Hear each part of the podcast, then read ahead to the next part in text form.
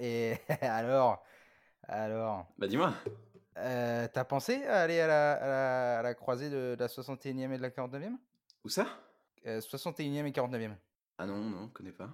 Bah fais un tour. Ok. Robert Johnson. Tu regarderas.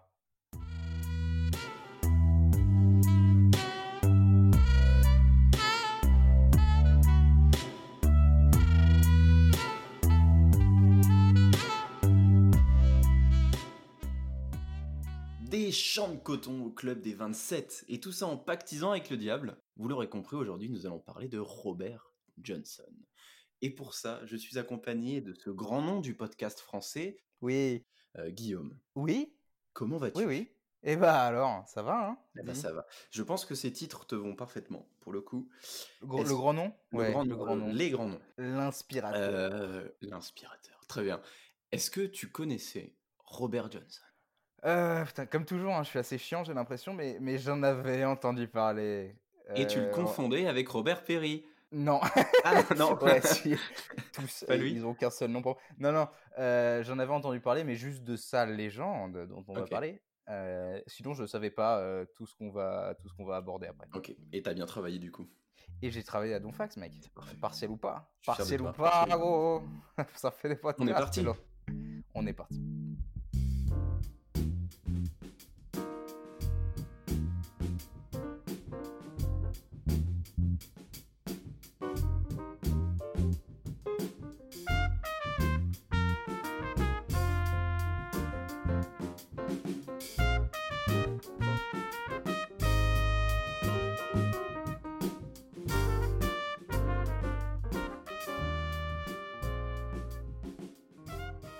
Alors, Robert Leroy euh, Johnson, il n'a pas de certificat de naissance. Et non Premier point flou.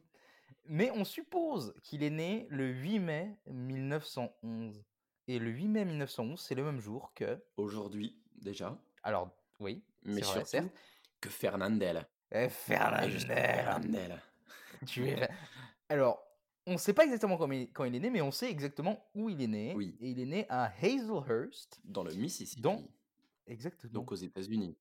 aux États-Unis, dans l'état des Magnolias. Je pense d'abord à Euh, Tom Sawyer, hein, moi, au Mississippi. Non, mais c'est leur surnom. Oui, oui, mais je pense, dire, je pense quand même d'abord à Tom Sawyer. Je le connais pas perso. Je le connais pas perso. Triche. Euh, il est chic. Euh, il est dans une région qui s'appelle euh, la région du delta du Mississippi, qui n'a rien à voir avec euh, l'embouchure du Mississippi. Non, Parce que ça, c'est très loin. vraiment rien.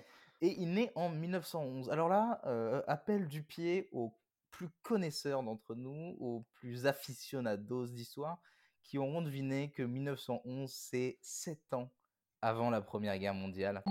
Euh, 1911, 14... Ouais, ouais. Oui, bon, euh, la fin, hein, c'est pas... Oh, bien joué ça. Ouais, il faut l'œil. Il faut l'œil. Et c'est plus de temps, je vais pas faire le calcul, mais en gros, l'esclavage en Amérique, ça a été aboli en 1865. Alors ça fait longtemps. Mais ça veut pas dire que quand tu es noir, comme Robert Johnson, au Mississippi en 1911, c'est cool. Pourquoi? Parce que l'État des- du Mississippi, il faisait partie de l'État des Confédérés pendant la guerre de sécession. Mhm. Est-ce que tu veux un point guerre de sécession? Je veux bien un point guerre de sécession. je t'ai pas laissé le choix, c'était dans, c'était dans nos notes. Euh, en gros, guerre de sécession, rapidos, 61-65, euh, guerre entre les États du Nord d'Amérique et les États du Sud d'Amérique. En gros, pour schématiser, le Nord était contre l'esclavage et le Sud, ils étaient à fond pour l'esclavage, parce que c'était surtout des, des régions très rurales et, donc avec beaucoup de, champs de coton, enfin beaucoup de, main-d'œuvre comme ça. Donc il va y avoir l'esclavage, les, États du Sud, les confédérés vont perdre. Salut Euh, le chat, toujours présent. Les États du Sud vont perdre la, la- la- guerre de sécession et du coup l'esclavage va être aboli en 65. Euh, mais on l'a dit, c'est pas pour autant que c'est chouette si t'es noir en 1911. Pourquoi? Parce que entre 1876 et 1965, il va y avoir ce qu'on appelle les lois Jim Crow qui vont institutionnaliser pardon, le racisme dans ces États du Sud et qui vont vraiment ancrer la ségrégation. Oui. Et dans le game de la ségrégation, le Mississippi, c'est du 20 sur 20. Ah, ils sont tir 1. Euh, c'est tier 1, c'est euh, lynchage à gogo, c'est terrible. Euh, ça t'a fait marrer, très bien, bah bravo. Euh, Non, non, non, c'est- le tiers, pardon. C'est pas top si t'es noir, et, et- et- et ça toujours en, en 1911. C'est pas parce que. Ouais, il y a des euh, restes bien l'escla- ancrés dans, dans l'État hein, quand même, parce que Robert Johnson oui. et tous ses ancêtres, enfin, et même les gens à son époque, vont pas avoir la vie simple. hein. Oui, et puis ça remonte à pas loin. Euh, ses grands-parents déjà étaient esclaves, donc Oui. ça remonte à vraiment pas loin. Et c'est pas parce qu'il est plus légalement sur le papier esclave euh, qu'il peut euh, monter sa start-up. Euh, techniquement, il a 9, chances sur 10 de finir dans les champs parce qu'il y a l'éducation qui n'est pas euh, suffisamment offerte, parce que la ségrégation et tout ça. Euh, il naît d'une maman qui s'appelle Julia Dodds. Julia Dodds, en fait, il naît un peu dans un, comme on l'a dit, dans un climat de misère et dans un peu un chaos familial. Une mère avec déjà 10 enfants et un. Une mère absente, un père alcoolique. Bah, c'est. Bah, c'est plutôt le père absent pour le coup. Euh, Parce que euh, sa mère, à la base, euh, je dis bien à la base, elle est mariée à un propriétaire terrien, mais le père de Mhm. Johnson, lui, il n'est pas propriétaire terrien. et euh, du coup, ce, ce père-là euh, disparaît. Non, il disparaît pas. Qui est un va. amant. Qui est un amant, tout à fait. Il disparaît. euh, si bien du coup que Johnson ne va jamais vivre avec son, son vrai père. En tout cas, quand il est encore que nourrisson, sa mère et sa sœur Bessie quittent la- son, son père et partent sur les routes où elles travaillent comme ouvrières agricoles pendant plusieurs saisons avant d'arriver à Memphis. Là-bas, elles arrivent chez un La certain... mère et la sœur. la mère et la sœur. Parce que... Parce que lui, il a deux, deux piches. ok. Oui, bah c'est mieux, parce qu'il va pas aller travailler au champ. Euh, et il y travaillera jamais d'ailleurs, enfin presque jamais. Euh, Ils vont arriver chez un certain Charles Spencer, dont Robert va prendre le nom. Mhm. Euh, il ignorait l'existence de son propre père jusqu'à présent. Et euh, sa mère, au bout d'un moment, va quitter la maison des Spencer et ses enfants. Et du coup, bah, Robert va vivre tout seul à Memphis jusqu'en 1918. Euh, il a pris son nom. Il s'appelle maintenant Robert Spencer. Il part vivre à Robertsonville. C'était une communauté euh, cotonnière euh, de, Ah, de- du Mississippi. oui. Oui. Alors, juste, euh, je tiens à dire que cet épisode n'est pas des moindres. Euh, c'est un honneur pour nous, vraiment. Oui, oui, oui. On a, on, a, on a déliché le partenariat, Ouais. on est allé chercher le On n'est pas peu partenariat. On n'est pas peu fiers. Euh, aujourd'hui, euh, euh, l'épisode d'aujourd'hui est sous l'égide de l'Office du tourisme de Robinsonville. Ah, Robinsonville. Niché au nord-ouest de l'état des Magnolias, juste au-dessous du mythique fleuve Mississippi, cette ode au sourire est un véritable petit coin de paradis. Le matin, laissez-vous tenter par la Main Street et ses commerces qui sentent bon le sud, ou optez pour un concentré de tradition en suivant Dick qui se fera un plaisir de vous initier à la chasse au canard. Attention aux souvenirs. Et si après votre pause douceur chez Franks, salut Franks, l'envie de piquer une tête dans les belles eaux ambrées du grand fleuve n'est toujours pas là, alors n'hésitez pas une minute et courez vous cultiver au musée de la ville. Un Muséum Boulevard, de quoi être incollable sur Robinsonville de l'avant Christophe Colomb à la fin de la guerre civile. Aïe, la nuit tombe sur Robinsonville, mais ne vous inquiétez pas, elle sera longue, car avec ses neuf casinos et sa centaine de machines à sous, j'en connais une qui fait de l'ombre à Las Vegas. Robinsonville? Pourquoi pas, tout simplement. Renseignements supplémentaires disponibles à l'Office du tourisme. Alors, à Robinsonville, euh, chouette ville, euh, euh, ils rejoignent un certain euh, Willie Dusty Willis. Ils vont rejoindre un certain exactement Willie Dusty Willis. On est en octobre 1916 et il va y passer la fin de sa merveilleuse enfance avec sa mère et son nouveau beau-père. Nouveau beau-père qui le bat. Qui est le Euh, 15e, qui- mais qui le bat, ouais. mais qui le bat. Pourquoi il le bat? Et ben en fait, Robert Johnson n'est pas très familier avec l'idée d'aller travailler au champ parce que lui, son Non. rêve, c'est de faire de la musique. Et s'il veut faire de la musique, il doit protéger ses doigts et du coup, il veut pas les, les abîmer en travaillant la terre et en récoltant le coton. Ce que son Et ça beau-père fait chier. ça le fait chier, clairement. Donc il le frappe, mais c'est pas pour autant Oui. qu'il va aller travailler au champ.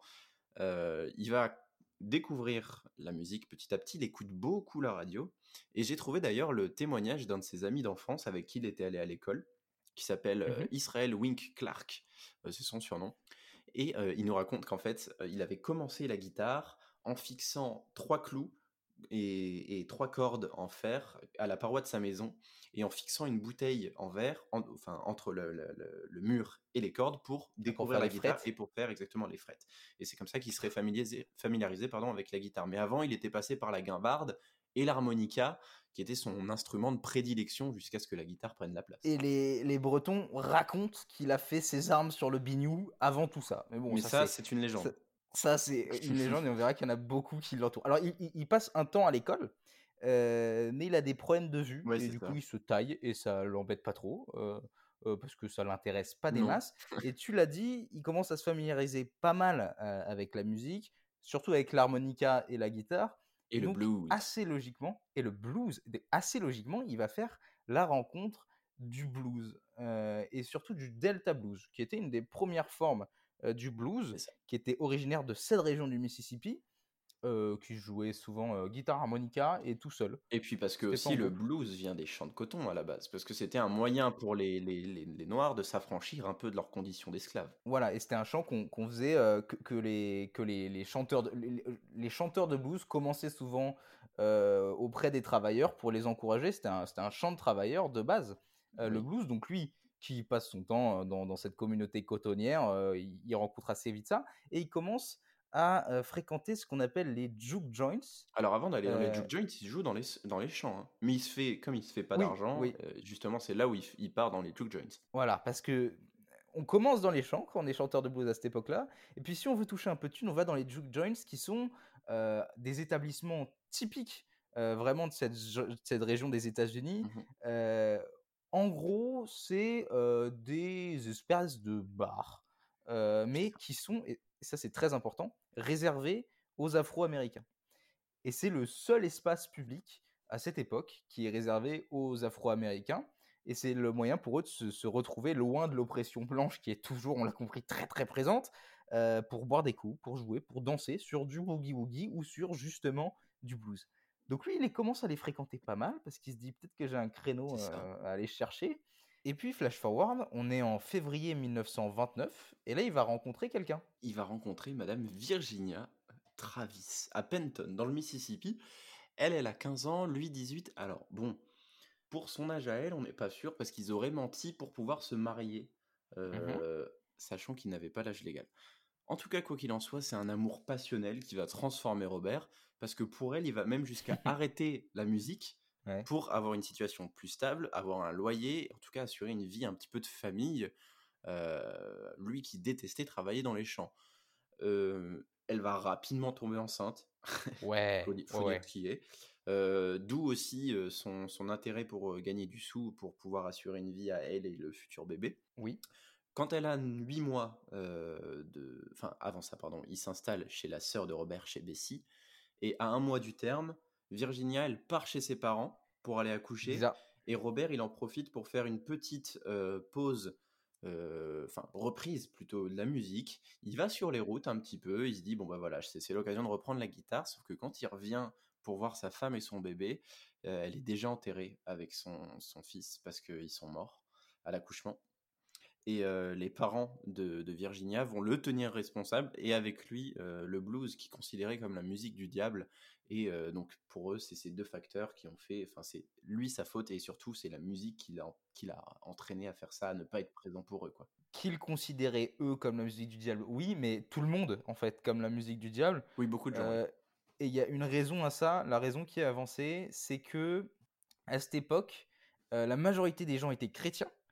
Euh, et quand le, le prêtre ou enfin je sais pas, c'est un prêtre les chrétiens, oui c'est un C'était les prêtre. pasteurs. Oui, enfin oui, non, le prêtre, pardon. Quand ils, quand, ils, quand ils avaient leur service, euh, les hommes en général étaient au juke joints justement, là où on jouait du blues. Et apparemment, ça les saoulerait parce que ils se disaient genre, bah du coup, nous, il y a zéro thune à la quétasse.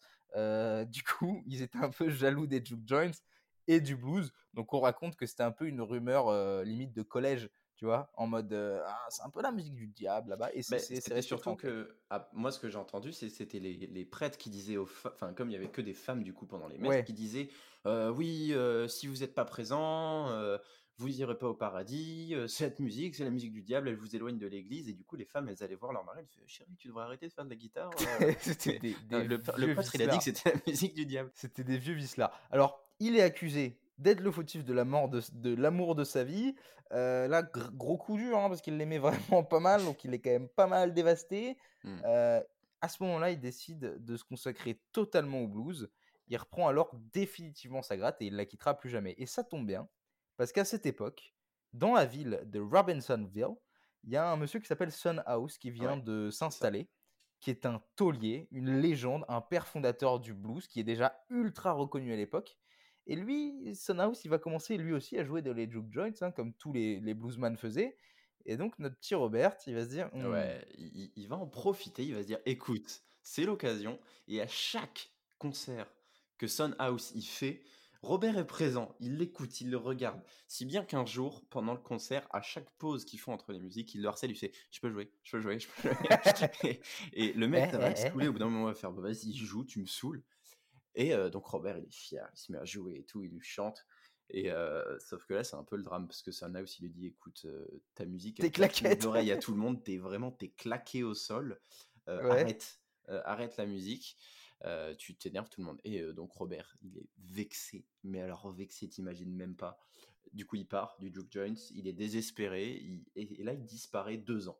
Deux ans. On est alors en 1930. Il disparaît des radars exactement pendant deux ans. Il reviendra deux Mm. ans plus tard dans ce même Juke Joints où Ouais. était toujours Sonhouse en représentation. Il retrouvera Sonhouse. Il se présentera devant lui, demandera une deuxième lui fois casser la gueule. jouer. Il va lui casser la gueule. Non, il va lui demander est-ce que je peux jouer? Sonhouse, un peu par pitié, va lui dire ok. Hmm. Et là, euh, déjà, il y avait sept cordes à la guitare de Robert. Alors, Ce c'est qui pas normal. jamais arrivé. Il va jouer. Les gens pensaient qu'ils étaient deux à jouer Ouais. à ce moment-là. Il ça va avait acquis un niveau de technique Incroyable. incroyable. Et Son House va même jusqu'à dire euh, il m'a dépassé. Euh, Lui, la légende. lui- moi, moi, moi, la légende, euh, ce mec m'a dépassé. À ce moment-là, personne sait comment il est arrivé à ce niveau-là.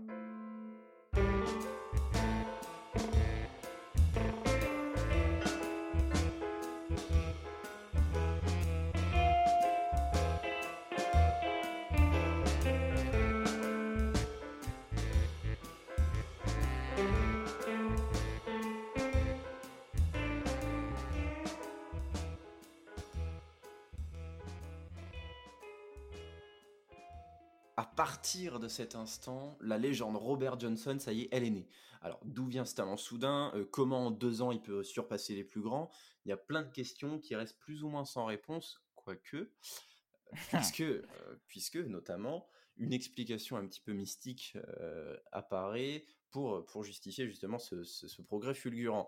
Explication selon laquelle Robert Johnson, endormi au croisement de la 61e et 49e euh, ru- Route. route, route du Mississippi, alors qu'il était complètement vexé et qu'il qu'il s'en allait euh, pour, pour pratiquer le blues, il aurait été réveillé par un souffle et aurait trouvé à son réveil face à lui le diable, rien que ça. Et du coup, euh, il décide de pactiser avec lui, normal, euh, ou pas. Et en échange de son âme, le diable lui aurait donné son talent. Alors, comment il a fait Les sources divergent. Il y en a qui disent qu'il lui a accordé sa guitare. Il y en a qui disent qu'il lui a donné sa guitare. Le diable qui était euh, par ailleurs un très bon joueur de fléchettes, euh, Oui. apparemment il a choisi le bon talent, euh, Robert. Euh, ça aurait été beaucoup moins, beaucoup moins financièrement parlant, il aurait été moins bien, je pense, en tournoi de fléchettes. C'est Voilà. pas faux. C'est pas. Il a fait le bon. Donc choix, la guitare, Donc la la guitare, guitare. la guitare. Et donc, Robert avait ce nouveau talent, mais il faut savoir qu'à ce moment-là, il y avait une autre croyance qui était très ancrée dans la communauté noire du Mississippi, c'est le houdou. Euh, Mhm. Le houdou, c'est un petit peu comme le voodoo, mais euh, le C'est un cousin. C'est un cousin. Voilà. Et selon cette croyance, euh, Robert n'aurait pas rencontré euh, le diable à ce croisement, mais aurait rencontré pardon, Papa Alegba. Euh, pour vous expliquer qui c'est, c'est un esprit donc issu du vaudou syncrétiste. Le syncrétisme, syncrétisme qu'est-ce que c'est? Ça veut dire que c'est un mélange de- d'influences et de croyances, de syncrétisme haïtien du coup associé à Saint Pierre. Si vous savez pas qui c'est, c'est celui qui détient les clés de l'enfer et du paradis dans, dans la Bible. Et donc, euh, cet esprit avec un, un grand haut de forme est généralement invoqué dans les carrefours. euh, alors, pas les, les grandes surfaces, attention, mais bien les, les Oh oh. intersections. Je fais des blagues. Ouais, c'est un peu En- l'esprit du destin? C'est un peu l'esprit du destin, tout à fait. Et en, en créole, on dit euh, les kachim, euh, pour dire les, les carrefours. Parce que parce que c'est vraiment un type de carrefour particulier. Bon, bref. Et donc, ce mec, il aurait accordé la guitare de notre ami et il lui aurait donné, pareil, son talent. En Euh, échange de sa vie, de sa, de sa vie, parce que le, le diable est, est un, est un Mais là, on parle de. Papa Legba, donc c'est pas tout à fait la Ah, même merde. chose. Il n'y a pas forcément d'histoire d'âme. Mais quoi qu'il en soit, euh, Il est à la cool, Papa Legba. il, Il, est, à la il est plus chill. Mais, mais, mais il paraît que cette légende, bah, c'est pas la sienne, c'est celle d'un autre mec qui Ah. s'appelle Tommy Johnson. Mais Tommy Johnson, euh, bon, sûrement on l'a attribué à Robert Johnson parce qu'ils avaient le même nom de famille sûrement. Et pourquoi on l'a attribué à Robert Johnson aussi? Parce qu'on va voir que Robert Johnson va mourir très vite. Là où Tommy Johnson, bon, il est mort à 60 ans. Pour un mec maudit, c'est moins cool. Non, c'est moins cool. Ça fait moins stylé. C'est fait moins stylé. Donc, donc cette légende-là, elle est attribuée à Tommy Johnson. Et cette légende-là, on va pas vous mentir, il y a peu de proba. Ouais, mais d'ailleurs, Tommy Johnson qui apparaît dans le film O Brothers des frères Cohen, qui ont choisi d'utiliser Tommy Johnson et non Robert Johnson dans une scène où ils me font monter justement un noir euh, guitariste à, une intersection. Et j'ai pas réussi. Et pourtant, j'ai essayé avec les, les, frères Cohen. Hein, mais Dieu sait qu'ils tiennent leurs anecdotes. J'ai pas réussi alors à leur faire dire mais pourquoi les frères pourquoi euh, Tommy et pas, et pas Robert? Mmh. Enfin bref, ça c'est ça c'est la, la légende. Euh, la réalité, elle est sûrement autre. Euh, la réalité, c'est qu'il a vraiment progressé. Et pourquoi il a vraiment progressé? Parce qu'on raconte que à la sortie du juke joint de Son House, après s'être fait humilier, il serait allé à la quête de son père biologique. dans sa ville natale de Hazelhurst, et que là-bas, il aurait été pris en main par un autre bluesman qui s'appelle Ike Zimmerman, qui serait devenu son mentor, et Ike, alors c'est pas n'importe qui, il a jamais fait de disque, mais à cette époque, c'est une légende vivante de la gratte. Et il est connu comme étant un des plus gros virtuoses de l'époque. Et comment? Euh, Et comment? Euh, Avec lui, ils vont s'entraîner euh, pour vraiment rajouter une couche de folklore dans, les, dans les cimetières. pourquoi pas Pour une raison pratique, c'est qu'il dérangeait personne et que la famille de Ike aimait pas que Ike joue la musique du diable, donc il allait se planquer. Ça fait un peu moins rêver. Non, c'est pas stylé. mais, mais, ça aura sûrement rajouté à la légende, hein, ça aussi, cette habitude un peu débile, de, bizarre de réviser dans les, dans les cimetières. Il faudrait y penser pour les partiels. enfin, entre-temps, Robert est un très très beau garçon, donc il, va se mettre pas mal de femmes dans la poche. Hein, c'est plutôt un homme à femme, dont une femme qui s'appelle Kaleta, pardon, Kali Kraft, qui est beaucoup plus vieille que lui, qui va épouser secrètement en 1931, 10 ans exactement qui va l'idolâtrer. Hein. Kali, elle va être ah largement amoureuse de lui. Concrètement, il va vivre à ses crochets. ce qui est pas gênant parce qu'il pourra s'entraîner dans les juke joints avec son mentor, Adonf. Mmh. Adonf, Adonf. Il sera marié avec Kali, mais c'est pas pour autant qu'il va pas regarder les autres filles, donc il va faire un enfant à une autre, un enfant à une autre fille qui s'appelle Vergie. il va faire un enfant aussi à Kali qui va mourir enceinte en 1900. Enfin, c'est un beau bordel. Les soirs, en tout cas tous les soirs, il joue dans les joints avec, avec Ike. Et c'est sûrement pour ça qu'il est devenu aussi bon en revenant la deuxième fois dans le juke joint de Robinsonville. Il faut préciser qu'il s'était fait un nom aussi sous les initiales LR, mais qui n'était pas les ciels, c'était celle de Robert Loney.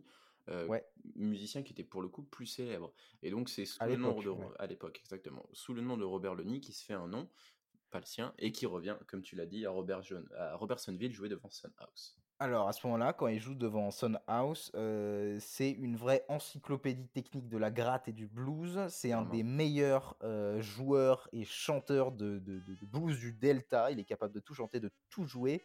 Euh, et ça, ça n'a rien à voir avec le diable. Quand il a mis cette grosse grosse claque à tout le juke joint de Son House, c'est maintenant vraiment véritablement que sa carrière va commencer à prendre un petit élan.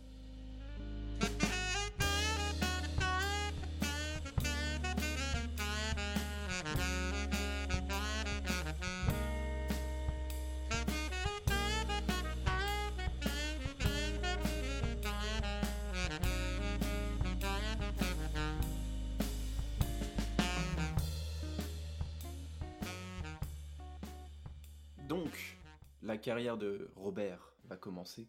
Hmm. Mais lui, il souhaite pas travailler dans les champs. Donc il va pas faire une carrière en tant qu'agriculteur ou qu'ouvrier. Il va faire une carrière en tant que musicien. Et pour ça, il va commencer par voyager dans tout le delta du Mississippi. Au mhm. début, il va s'établir euh, pendant un petit temps à Helena, chez Estella Coleman, une de ses maîtresses, mais il va pas rester longtemps. Il va la être en 18e, la 25e, 30e, euh, mais euh, il va pas rester en, place longtemps parce que lui, il veut vivre de la musique, il veut voyager, il veut découvrir plein de trucs. Il va être constamment en mouvement, en passant par le Texas, le Kentucky. Euh, c'est assez traditionnel pour les oui, de l'époque. tu fais, c'est-à-dire que comme tu fais pas de sous près des ouvriers des champs parce qu'ils ont pas de thunes à te donner, tu vas dans les juke joints et tu vas préférentiellement dans les juke joints des grandes villes. oui, bah, grande ville, il va même passer à New York, Chicago par exemple. Et Mhm. donc, avec cette itinérance, il va se forger petit à petit une réputation un peu de coureur de jupons, dont on avait un peu pressenti euh, la personnalité déjà euh, Mhm. du, du bonhomme. Euh, il va aussi être réputé pour être un, un joueur, un gros buveur. Mhm. Plein d'histoires sans suite. Il, il donne jamais le même nom aux filles pour pas avoir de problème avec leurs copains. Bon, Ouais, ouais. plein de péripéties. En tout cas, on pourrait penser que c'est un solitaire, mais contrairement à, à ça, en fait, il, il va souvent être accompagné, des fois par les mêmes gens, des fois non, mais par de grands noms de la musique. Par de grands noms de la musique que je ne connais pas. Mais alors, je, je vais les dire, parce que bon, je les ai sous les yeux. Oui. Par des gens comme Henry Townsend, par exemple, ça, non. Euh, Johnny Shines, non, non. Alors là, vraiment Alors, pas. Un peu plus pour le coup, mais. ouais. Sérieux? Bah non. Ouais. Bah non. Euh, euh, Ho- Honey Boy, Honey Boy, ça c'est un mec aussi. Non plus. Et il y a un Sony Boy, enfin bref. Yes, ouais. Il va être accompagné, euh, il a cette réputation de loner, parce que bon, c'est quand même le mec maudit, donc euh, il faut Ouais. qu'il soit un peu euh, brun ténébreux, le mec. Euh, mais en vrai, non. En vrai, les gens qui l'accompagnent disent qu'il est plutôt de bonne constitution, plutôt cool, jusqu'à ce qu'il ait un coup dans le nez quand même, et là, il devient un peu plus dark. Mais bon, ces péripéties se font surtout le long de la Highway 61, Ouais, euh, donc l'une des routes du croisement euh, du diable, Papa Legba et tout ça la route euh, du blues. qui n'est exactement, qui est la route du blues. C'est très important dans l'histoire du blues cette route. Elle est capitale. C'est une route qui coupe euh, les US dans, dans leur hauteur sur à peu près 2000 km, qui traverse le Mississippi, mais plein d'autres États, et qu'empruntaient tous les grands bluesmen euh, de l'époque pour aller de ville en ville justement et gagner leur pain. Euh, Aujourd'hui, elle passe encore par euh, plein de points historiques du blues, euh, dont justement la, la tombe de Charlie Patton, qui est une légende vivante et un père fondateur du blues. Alors, Et qui a, compris, a formé, qui a formé Johnson à ses tout Ouais, débuts, qui qu'il avait l'a enseigné inspiré, les, ouais. les- les- les prémices du blues.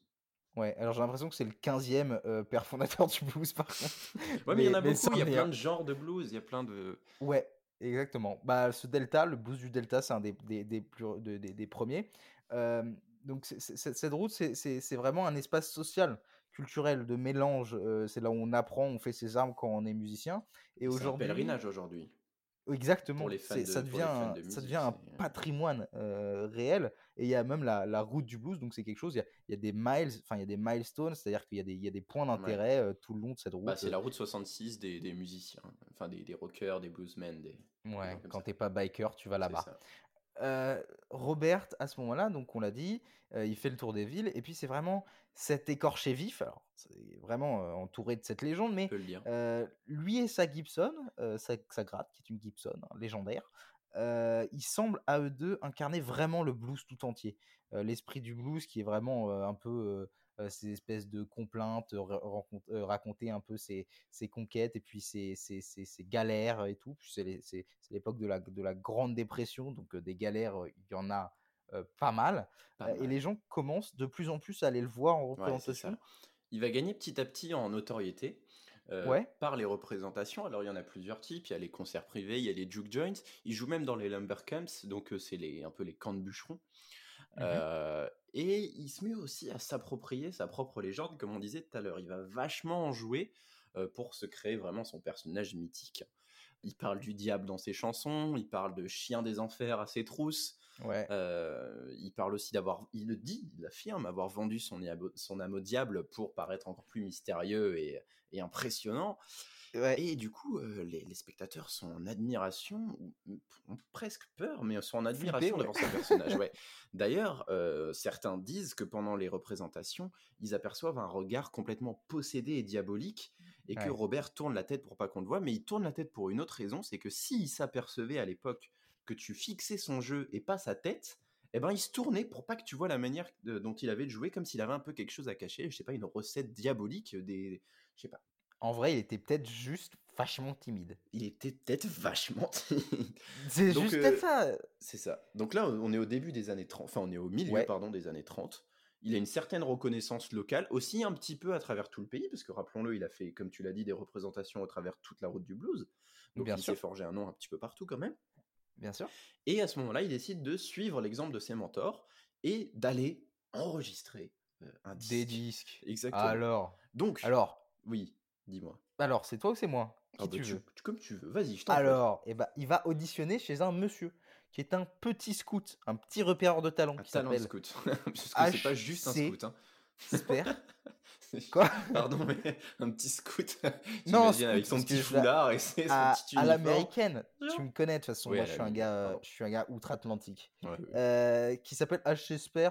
Alors là, il va y avoir un jeu un peu de domino, c'est-à-dire qu'il va rencontrer ce monsieur qui tient un magasin de musique à Jackson, euh, qui va le mettre en contact avec un vendeur de l'ARC. Ernie qui ouais, exactement, qui est un gros regroupement de labels Ouais. américains euh, qui a été créé en 1929, qui n'existe plus aujourd'hui, euh, qui va le présenter à son tour à un producteur euh, qui s'appelle Don Lowe. euh, et ce producteur, il va organiser la première séquence, le premier enregistrement de Robert, qui commencera le 23 novembre euh, 1936, qui s'étalera sur trois jours, Ouais, 23, c'est ça. 26, 27 novembre, dans une chambre du Gunther Hotel. Alors Ouais. et c'est là qu'il va enregistrer ses 16 premiers titres, dont euh, Crossroad Blues, Sweet Home Chicago, Terraplane Blues. Terraplane Blues qui est son, Son premier, premier single, single. qui va devenir un succès. Alors, ça va devenir un succès parce que pour ce- cette musique-là, il va faire quand même 500 exemplaires vendus. Mais 5000, 5000, 5000, pardon, oui, j'ai dit 500, mais pas du tout. ce qui est beaucoup. Euh, va y avoir après une autre séance d'enregistrement euh, de deux jours pour le coup, les 19 et 20 juin 1937, donc euh, un an est passé, cette fois-ci à, à Dallas, également réalisé par Don Lowe. Et ça va lui permettre d'enregistrer les 13 titres euh, manquants à ces 20 fameux 29 titres euh, qui lui sont attribués, dont euh, Me and the Devil Blues, Love in Vain, Love in Vain, morceau mythique, notamment repris par les Rolling Stones, euh, ou encore Traveling Riverside Blues, repris par Led Zeppelin. Euh, et même si son premier single c'est un succès, ses albums ils se vendent carrément mal. Euh, Ouais, c'est pourri. C'est pourri. c'est pourri, mais les connaisseurs et certains auditeurs sont vraiment frappés par la force et la technicité de ce mec, euh, notamment un New-Yorkais, le producteur John Alors. Hammond. Alors John Pas n'importe Hammond, qui. Hein. comment? Non, pas n'importe Pas qui. n'importe qui. Euh, Est-ce que tu veux expliquer qui c'est? Alors, déjà, c'est le père de John Hammond. Ben c'est John Hammond. Mais il a un fils qui s'appelle John Hammond Ah et qui est vivant. euh, ouais, ouais, ouais. Ah mais merde, je suis je sûr que tu pas. vois la tête qu'il a. Il a une tête, il a une tête à jouer dans les Simpsons. Il a une tête de Simpson en vrai, mais un peu stylé. Ouais, ok. Euh, John Hammond, père, du coup, euh, c'était un, un, un scout aussi, donc euh, un repéreur de talent, de renom, un gros producteur de zik, un militant aussi toujours, de. comme on dit. Exactement, avec le petit foulard, tout ça. Un militant aussi de l'intégration raciale euh, dans le milieu musical, ce qui était euh, assez euh, louable et assez rare pour être euh, souligné. En gros, c'est un méga patron dans le milieu de la musique. Il aura par exemple lancé euh, Bob, Bob Dylan, Bob Dylan. Et ouais. le fameux, euh, le grand, l'incontournable euh, Bru- Bruce euh, Springsteen. Je crois que tu allais dire Euh, Bruce Willis, j'ai fait bah non. Non, Ah, il l'a lancé aussi, mais plus tard, à retardement. Il a Ouais. fait un truc, c'est compliqué. Bah, Enfin bref, même- c'est ce- avec ce désir d'intégration raciale qui va rencontrer, euh, euh, enfin qui va rencontrer, qui va rencontrer la musique en tout cas de Robert Johnson, Ouais. euh, et qui va décider. Il va le kiffer, faire il va kiffer. Il va, il va kiffer, il va totalement kiffer. Il va dire ce Mhm. mec c'est le représentant du blues. Euh, il Ça faut tombe que. bien parce que personne aime, sauf le mec cool. Ouais, c'est Euh, ça. Mais, mais c'est une bonne, bonne chose pour, euh, pour Robert. Ouais, Et du coup, il, décide de le faire découvrir hein, au public blanc nordiste dans un concert à New York euh, pour le célèbre euh, concert qui s'appelle Form Spiritual to Swing du 23 décembre 1938. Alors ça, ça se passe euh, dans une salle mythique au Carnegie Hall. Ouais. Et du coup, il va décider d'aller chercher, enfin pas lui-même, mais il va envoyer quelqu'un chercher Robert Alors- dans tout le delta. Oui, vas-y. Pourquoi, pourquoi, euh, pourquoi le blues à ce concert? Parce que John Hammond il était plutôt reconnu pour euh, son, son, son attirance vers le jazz. Et le but de ce concert, c'était un, un concert hommage à une artiste dont j'ai perdu le nom, je suis désolé. Euh, mais pas le but de, de ce, de ce concert, c'était de retracer euh, l'histoire euh, de la musique, Oui, euh, de ses origines, de ses origines. Et du coup, c'était l'occasion pour John Hammond, qui était un militant convaincu, d'introduire le blues comme étant un peu le, le père de tout ce qui s'en suivra. Et donc, cette musique noire euh, jouée par des noirs, vraiment, c'était l'occasion pour lui de, de- de- mettre des noirs sur l'avant de la scène devant un public blanc nordiste euh, pour essayer de, de vraiment euh, un peu mettre un, un taquet à la ségrégation, ce qui était Sauf très louable. Ouais, mais tu l'as dit, Euh, il va chercher Robert Johnson et à ce moment-là, euh, bah, bah, il il- s'avère que il, bah, il est mort, tout simplement. il est mort. Il est mort. On va parler plus tard de sa mort, euh, parce qu'il faut conclure sur, cette petite, sur cet épisode-là. Mais euh, en gros, il est mort. Du coup, il peut pas l'intégrer à son concert. Difficile. Coup de chance ou pas, mais c'est quand même six mois avant la date, donc il a le temps de retrouver quelqu'un. Il va faire venir à la place Big Bill Brunzi, qui est pas un moins que rien non plus. C'était quand même un, un autre nom du blues, pas aussi, pas aussi, euh, Pas aussi stylé. virtuose que, Johnson, mais quand même, il va faire une action qui, moi, me fait triper de ouf. C'est qu'au début du concert, la salle s'éteint, il fait noir, il y a un spot qui s'allume, et au centre de la scène, il y a un phonographe Victrola, éclairé donc justement par un spot. Amon sort des coulisses et il met, il joue le 78 tours des enregistrements de Johnson. Et là, ouais, le public se met à chialer. Il déteste. Non, je rigole. Le public est conquis, fait une standing ovation de fou. Et c'est euh, à partir de ce moment-là où la musique de Johnson va vraiment être propulsée. Mais malheureusement, trop tard, parce qu'il est déjà mort.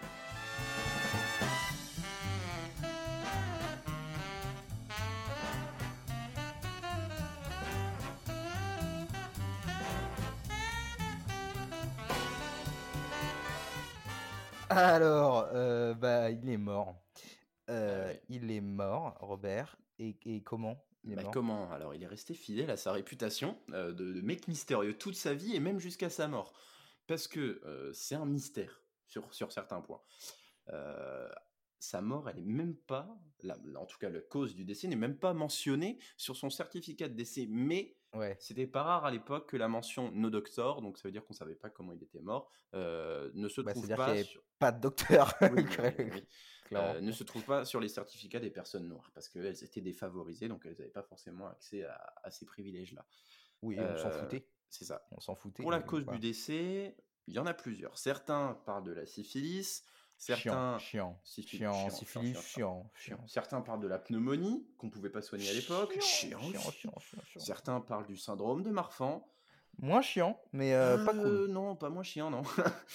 pas cool, euh, dans le sens où c'est héréditaire, c'est génétique. Alors ça peut prendre plusieurs formes. Ça peut prendre plusieurs formes, il y a des degrés très séparés. Ce qui nous fait dire que c'est peut-être le syndrome de, Marfan, c'est qu'il avait des, très longs doigts, sur, parce qu'on n'a que deux photos officielles de Robert Johnson. Et, c'est un des, symptômes possibles. Il y en a une, tripotée. On dit d'ailleurs que De Gaulle était peut-être atteint. Enfin bref, Michael Phelps aussi. Michael Phelps. C'est peut-être le syndrome de, de Marfan, mais il y a une possibilité beaucoup moins triste et beaucoup plus stylée. Alors, il est quand même mort, donc triste, je sais pas, mais il aurait été empoisonné. Ouais, voilà, mais, avec une histoire un peu, un peu sombre mmh et, presque stylée. Pour vous situer, on est dans un juke joint près de Greenwood, Mississippi, qui s'appelle le Three Forks en 1938. Alors l'histoire raconte qu'il était encore et encore embarqué dans une histoire de, de femme. Cette fois-ci, il aurait entretenu une liaison avec la femme d'un des gars qui travaillait au... le, barman, littéralement le tenancier. C'est ça, tout à fait. Et une nuit, après une représentation, il aurait manqué de respect à ce mec-là.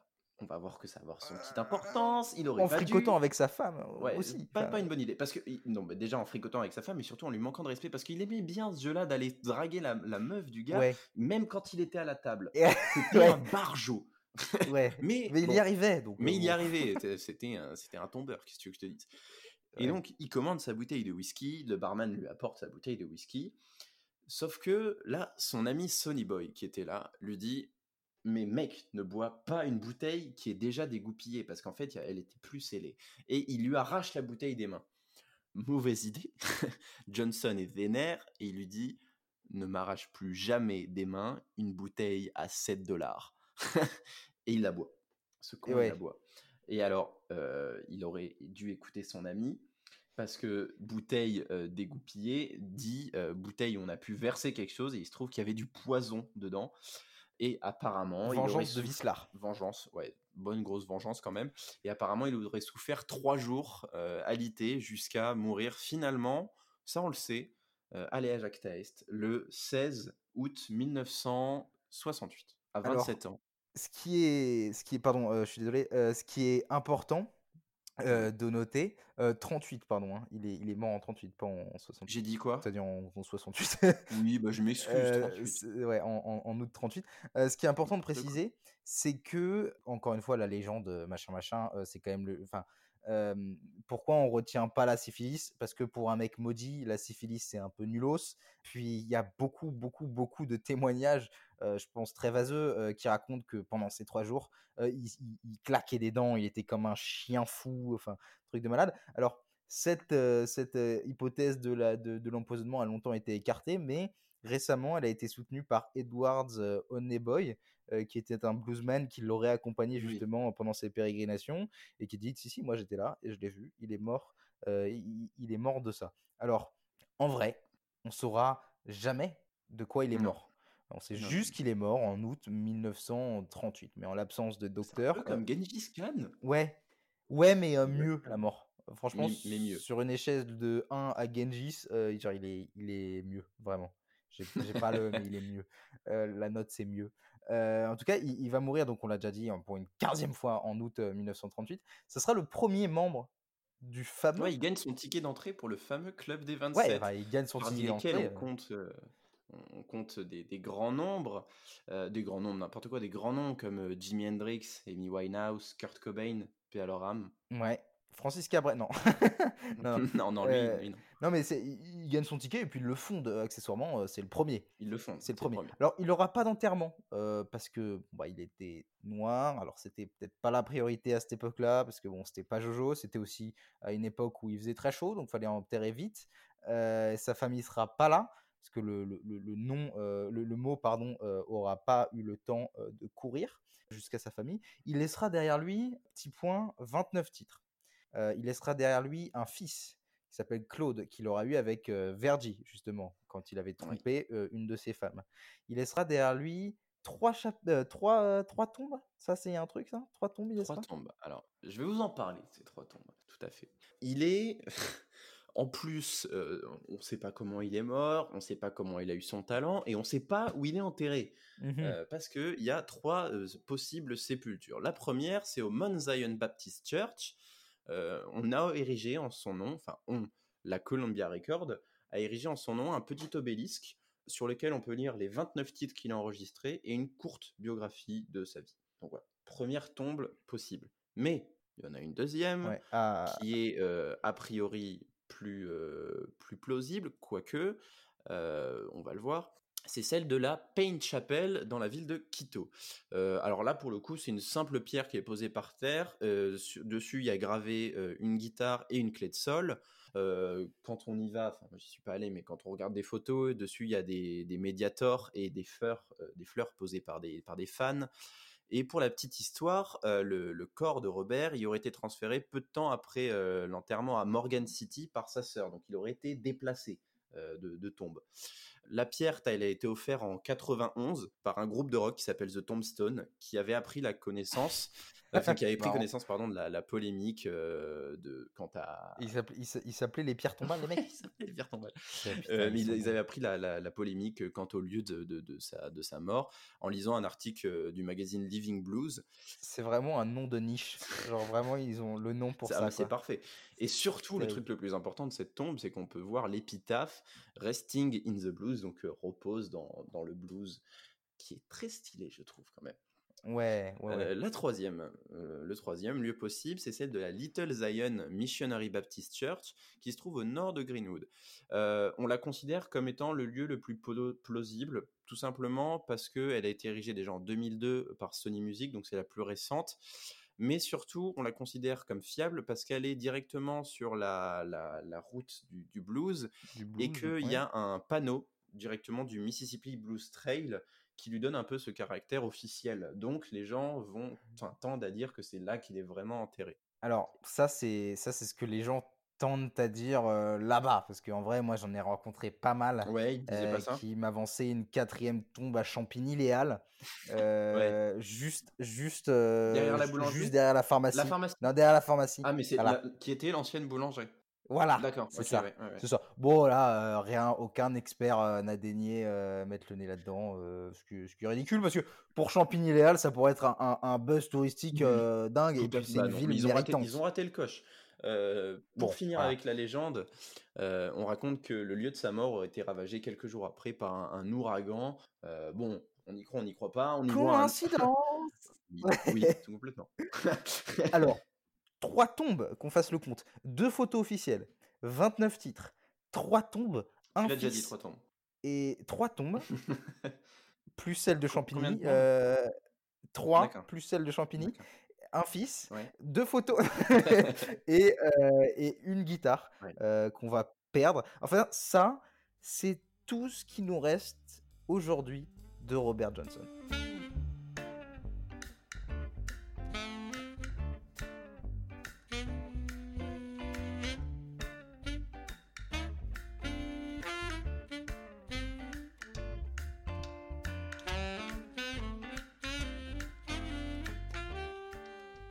Parlant de la guitare, justement, il n'y a pas que son corps qui a disparu, puisque la gratte aussi, elle a disparu. D'ailleurs, à propos de, de cet instrument, personne ne sait sur laquelle il a joué lors des enregistrements. Parce que sur une des deux Non. fameuses photos, on la voit, on le voit avec une Gibson L1, celle dont tu parlais, la fameuse. Mais selon ses proches, c'était pas sa guitare. Putain. Non, eh non. Euh, Johnny Shines, dont on a déjà parlé, qui était souvent euh, avec lui, dit qu'il jouait sur des Kalamazoo. Alors c'est aussi des guitares de chez Gibson, mais euh, c'est un autre modèle. Et ça semble se confirmer parce que euh, sur la deuxième photo, très connue de, de Robert, on le voit qui tient justement une Kalamazoo, le modèle KG14. Pour l'anecdote, cette guitare, elle à Connaisseur, levez-vous. connaisseur, levez-vous. Pour, d'ailleurs, à l'époque, cette guitare, elle, elle coûtait que 12,5$ euh, contre, euh, alors, entre 1000 et 2000 aujourd'hui. Euh, bon, on a fait un petit jump. C'est ce qu'on appelle aussi un pour ça- investissement. Oui, c'est aussi pour ça qu'on pense qu'il a euh, pu se, se l'offrir, parce qu'elle coûtait pas très cher. Euh, du coup, l'instrument lui-même renforce bah, le, le mythe de notre gars, quoi, parce que, euh, on- comme je disais, on ne sait pas où elle est. Et surtout, euh, certains de ses proches disent qu'elle lui a jamais vraiment appartenu, mais que c'était celle que le diable lui avait prêtée contre son âme, et qu'une fois leur venue, il serait venu la reprendre. euh, non, Oh attends, là incroyable. là. Il est dans tous les bons coups, hein, ce. Le diable est dans hein, tous les bons ouais. coups aussi. Euh, Il alors a après, dû la bon, revendre sur eBay, cet enculé. Ah, c'est ça qu'il a fait, faire hein. tellement de thunes. Je la revends sur eBay, ce gros bâtard. Ouais, c'est sûr. Euh, après, on a une autre théorie, euh, c'est celle de la guitare hantée euh, par un esprit, esprit qu'il aurait lui-même tué. Et notre bluesman, avant de mourir, parce qu'il a capté qu'il allait être tué, l'aurait caché pour empêcher quiconque de la trouver et d'être à son tour possédé. Donc le mec Ça fait déjà beaucoup. bienveillant. Ça fait beaucoup. Et du coup, vient la dernière explication. Cette fois-ci, elle est apportée par le musicologue euh, McCormick. En fait, c'était un flûtiste depuis le début. Et ça n'a rien à voir. Je précise quand même Ouais. que McCormick, ce mec, c'était un, un petit peu un chasseur de fantômes qui a passé de nombreuses années de sa vie à essayer d'écrire la biographie de Robert Johnson, avec notamment de nombreux témoignages. Euh, il avait prévu de l'intituler Biographie d'un fantôme. Pourquoi je dis qu'il avait prévu? Bah, Il est mort avant de la terminer, donc elle est jamais D'accord. sortie. Euh, Encore de la encore légende. une fois euh, c'est fou quand même. Et euh, bon alors, selon cette dernière théorie, la mère de Robert aurait envoyé son petit-fils chercher la guitare pour que lui, il la donne à son frère, Charles Leroy Johnson. Et cette guitare, c'était pas la Kalamazoo, mais pour le coup, la Gibson L1. Donc là, pff, on est trop confus, plein de, plein de sources différentes, on sait plus quoi choisir. Finalement, ce que j'appelle moi le climax un peu de toutes ces suppositions, c'est que selon certains musicologues, les enregistrements du disque de Robert seraient accélérés de 20%. Alors pourquoi, selon leur théorie, il serait accéléré de 20% C'est que ça permettrait de donner l'impression que Robert, en fait, il est vraiment virtuose, alors qu'il n'était pas tant que ça, mais c'était un peu plus entraînant, donc bon, c'est cool. Mhm. Cette théorie, elle a même un nom, ça s'appelle la Johnson Speed Controversy. Du Euh, nom du controverseur? Oui. Ouais. Faut- J'imagine. oui, oui, j'ai va pas juste donner un nom comme ça. à une controverse. C'est ça. Euh, les arguments se mélangent. On a d'un côté les problèmes techniques possibles, on a le choix de post-production. Vous pouvez choisir ce que vous voulez, mais pour le coup, les spéculations, elles ont été littéralement détruites par le guitar- guitariste et historien de la musique folk américaine Elijah Wood. Alors attention, pas Elijah Wood, euh, aka Frodon Saké. Ciao. Salut Elijah, si tu. Euh, notamment, ce mec, c'est l'auteur du livre Escaping the Delta qui retrace la vie de, de Johnson. Mhm. Euh, et dans sa controverse, il va no- notamment expliquer euh, trois points que je, je- je- je reprends un peu euh, pour vous expliquer. D'abord, l'idée du problème technique, pour le- lui, elle a même pas lieu d'être, puisque pourquoi Euh, Ça a été enregistré sur cinq jours, euh, deux années, deux studios différents. Donc difficile d'avoir le même problème technique d'accélération avec Mhm. autant de facteurs variables. Deuxième point qui soulève, euh, c'est le non-sens d'avoir accéléré en post-production les morceaux. Parce que ceux qui sont partisans de cette théorie disent que tout l'album a été accéléré, alors que notamment dans le morceau, on a un, dans l'album, pardon, on a un morceau qui s'appelle Come On in My Chicken, et c'est un moody blues, donc un, blues un peu sombre, par définition plus lent, plus triste. Donc il n'y a pas d'intérêt à accélérer une œuvre de ce mmh genre-là, mmh parce que par définition, ben justement, c'est quelque chose de lent. Euh, dernier point, pour lui, tous ces arguments, eh ben, en fait, ils reposent sur le fait que ces gens préfèrent tout simplement les vieilles sonorités profondes du Delta Blues plutôt que celles du blues plus mainstream et rapide des années 30. Donc c'est juste une question de goût qui les ont poussés à faire chier le monde et à dire que Robert avait accéléré ses putains de morceaux. Alors que non. C'est un peu ton coup de gueule, j'ai l'impression. J'en ai marre, je gueule. Voilà. Donc voilà, on tu réhabilites. c'est ça. On a vu d'un bonhomme avec une histoire entourée de mystères. Bah, bien sûr, on n'a pas tout dit. J'aurais pu vous parler, par exemple, de l'histoire de la 30e chanson enregistrée sur un 78 tours que le diable aurait gardé pour lui ou que certains se garderaient bien de dévoiler. Bon, en même temps, c'est un peu stylé. L'héritage, il est gros. Hein. L'héritage, il est gros.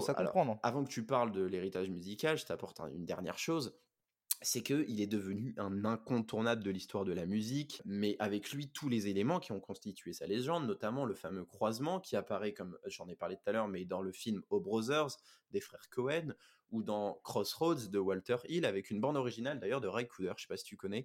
Je me permets d'en parler, mais ce mec c'est celui qui a composé la musique du film de Paris Texas, euh, film réalisé par euh, Wim Wenders. C'est un putain de film avec une musique. J'ai l'impression d'être sur TSF Jazz. Pardon, mais, mais cette musique, elle est incroyable. Euh, je vous conseille vraiment d'aller l'écouter. Je remercie mes parents pour le coup de m'avoir fait écouter ça euh, parce que je l'adore. Eh bien, euh, je, te, laisse la main. Je te laisse la main. non, non, mais tu, tu, tu, viens de le dire en fait. L'histoire de Robert Johnson, elle s'arrête sûrement pas quand il meurt. Et son héritage, il est énorme. Et alors, il y a la légende, bien sûr, mais posthume totalement. Il y a la légende, bien sûr, mais la légende, il y en a qui l'énerve parce qu'ils se disent punaise, mais ce mec était vraiment bon en fait. C'est pas, c'est pas grâce au diable, ce mec était un prodige. C'était un peu le, le, le, Jürgen Schultz finalement de la bah, guitare. écoute, j'allais te poser la question. Est-ce que tu penses que Robert joue de la guitare aussi bien que Jürgen Schultz dans ses déplois Non, non, non, aussi bien non, mais, mais il est bon. Il est bon et, et, Jürgen Schultz, avant d'être, d'être un dieu, d'être déifié, était bon. Bon, après, il a il a été stratosphérique là, là où, Robert Johnson ne s'est pas aventuré. S'il avait été chimpanzé, il aurait fait un bien mieux score. On l'a vu dans oui, l'épisode d'avant. pas parce que non, non, mais ça, ça m'énerve. C'est les choses qui m'énervent.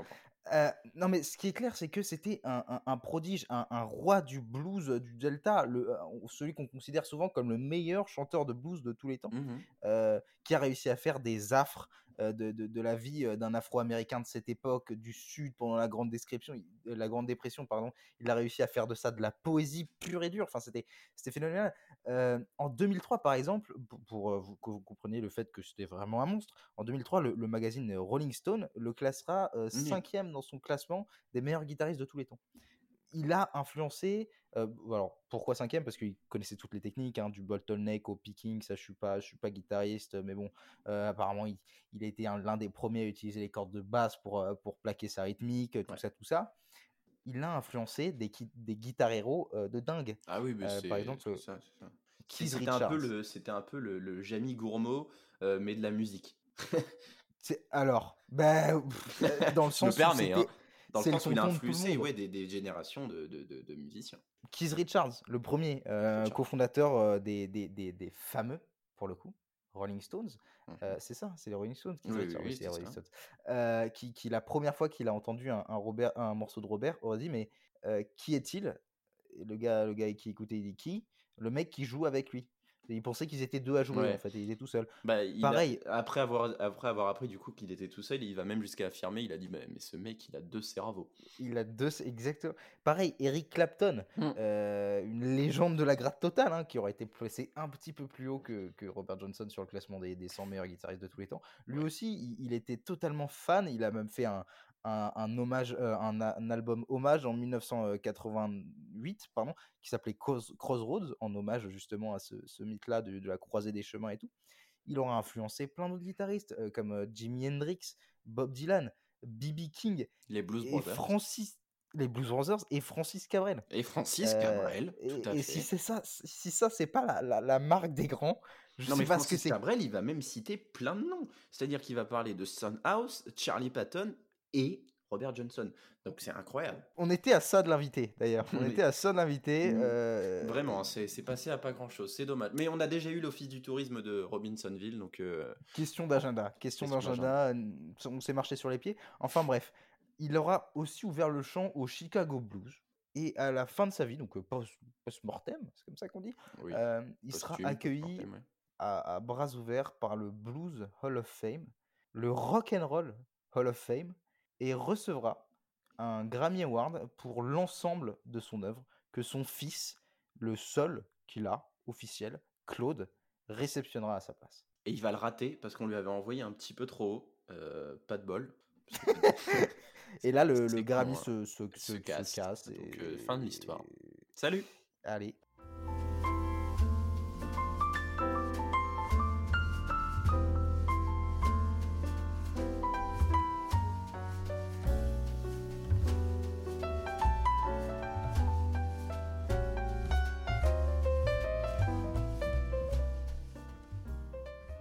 Et bah voilà, c'était fini. Oui.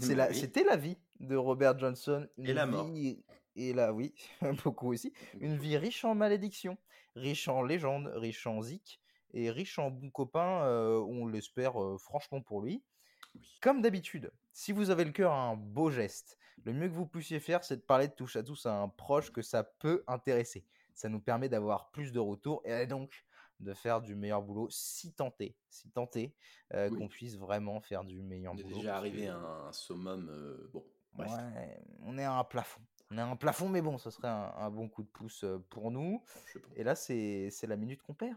C'est la minute qu'on perd, c'est le temps des, des rires et des chants. Non, bah non, bon, c'est la minute qu'on perd, tu l'as dit.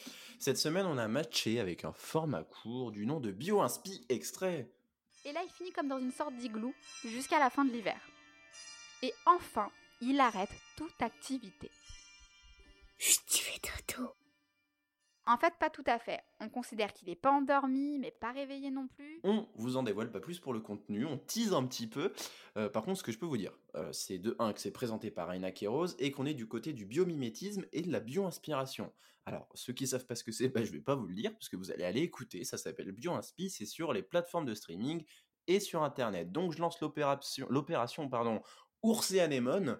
Et puis, euh, partez donc vous cultiver les escourdes grandes ouvertes. Bah, c'est- ça m'a l'air très bien. Bah oui, Ça- c'est très Ça m'a l'air très- Non, ouais, c'est très bien. Euh, on espère beaucoup euh, que ça vous aura plu. Euh, nous, oui. Toi, Oui. ça t'a ça t'a botté? Bah écoute, ça m'a euh, ça m'a. J'ai j'ai envie de faire du blues maintenant. Et de vendre mon Pas âme trop. aussi. Vraiment pas trop. Vendre ton âme, très bien. N'hésitez pas aussi à aller voir nos réseaux, notre Instagram, notre Facebook, notre site internet où vous pourrez trouver les sources, la vracographie. Oui, oui. Euh, en tout cas, nous, euh, si tout se passe bien, on se retrouve comme d'habitude dans deux semaines Oui. avec Harry Potter. Mais, euh, ouais, mais en fait, c'est enfin, pas Harry Potter parce que euh, il a une cicatrice, mais la cicatrice elle est sur la joue gauche. Et en plus, euh, il a pas d'amis roux, ni une pote qui s'appelle Hermione, et il a pas Allez, de allez. chouette. Ciao, a- ciao. Ciao.